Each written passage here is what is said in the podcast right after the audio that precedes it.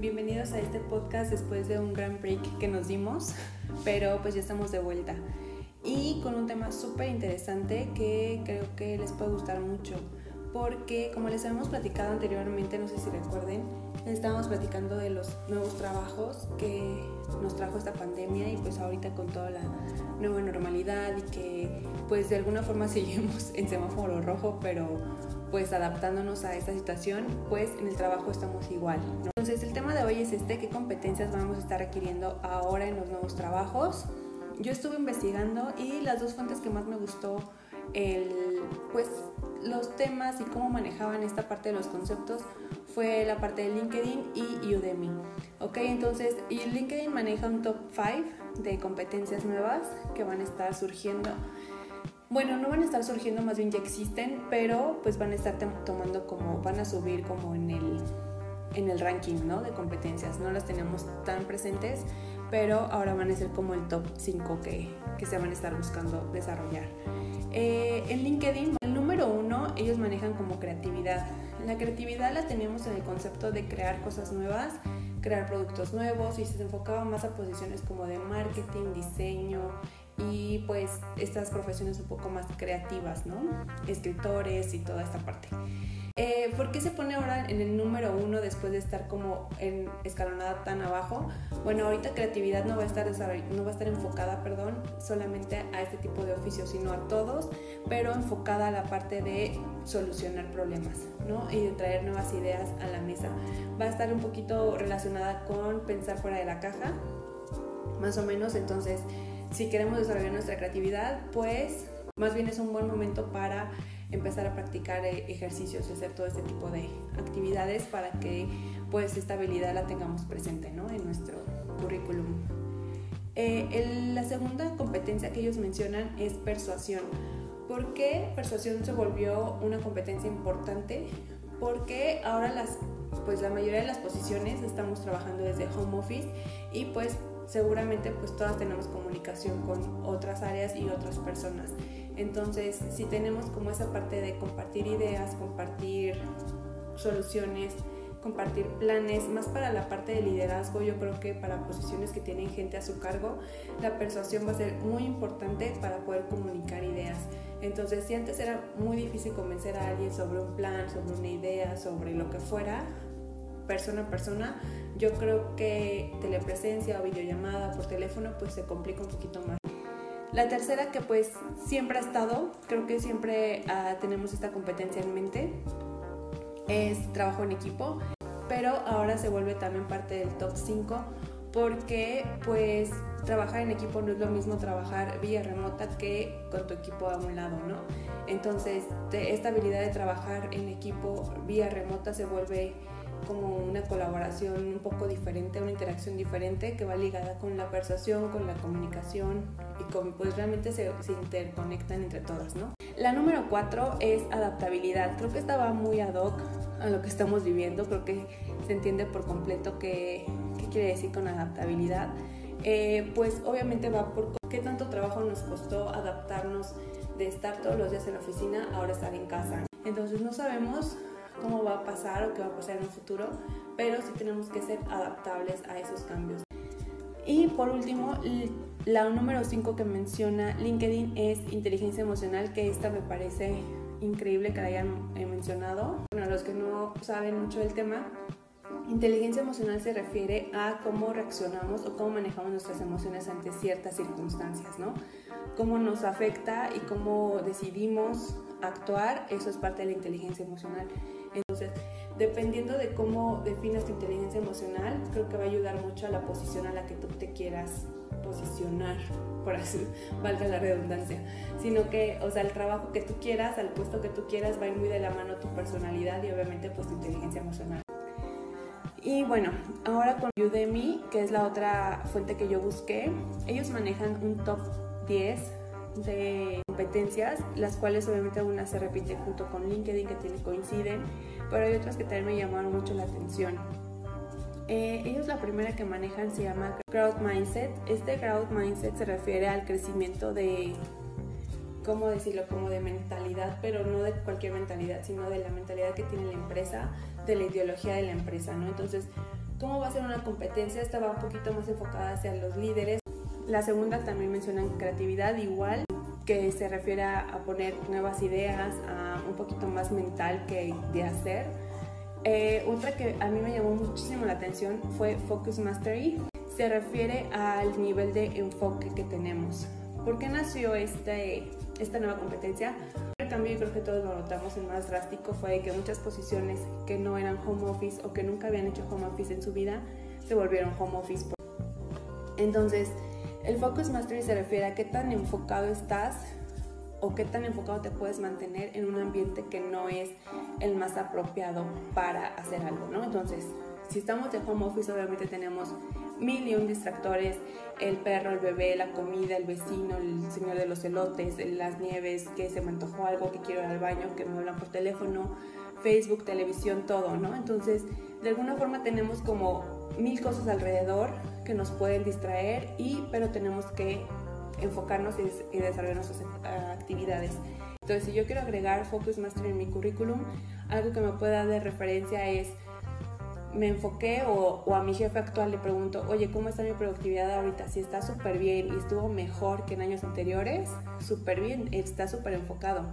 Pero si tu productividad bajó de alguna forma por cualquier circunstancia, porque tú dices, oye, pues es que no puedo trabajar igual porque obviamente mi red no es la misma que la que en la empresa, al final es un distractor, ¿no?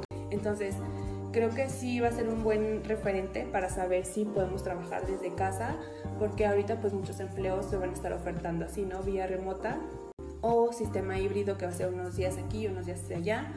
Pero pues sí voy a necesitar que tengas Focus Mastery para saber si te puedo contratar y que tú solito puedas trabajar desde tu casa sin que nadie te esté vigilando, ¿no? Entonces esto va a ser muy, muy importante.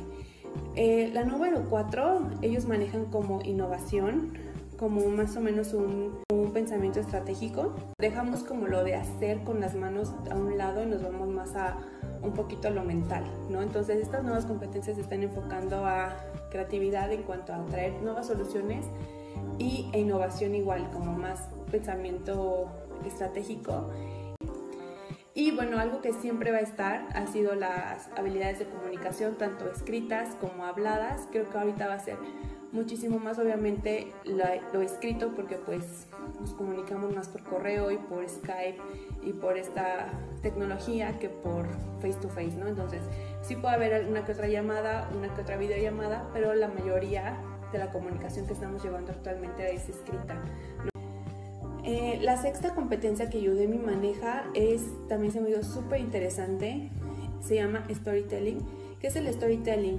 El dar mi historia de cómo, de cómo ha sido mi carrera o cómo ha sido mi carrera en esta empresa que te voy a entrevistar o cómo ha sido mi carrera como candidato o cómo ha sido mi carrera en general, ¿no? En, como diseñador gráfico. Entonces, te estoy contando una pequeña historia de como un brief de mi carrera para engancharte y que puedas así interesarte por el trasfondo, ¿no? O sea, como es como si fuera el trailer de una película.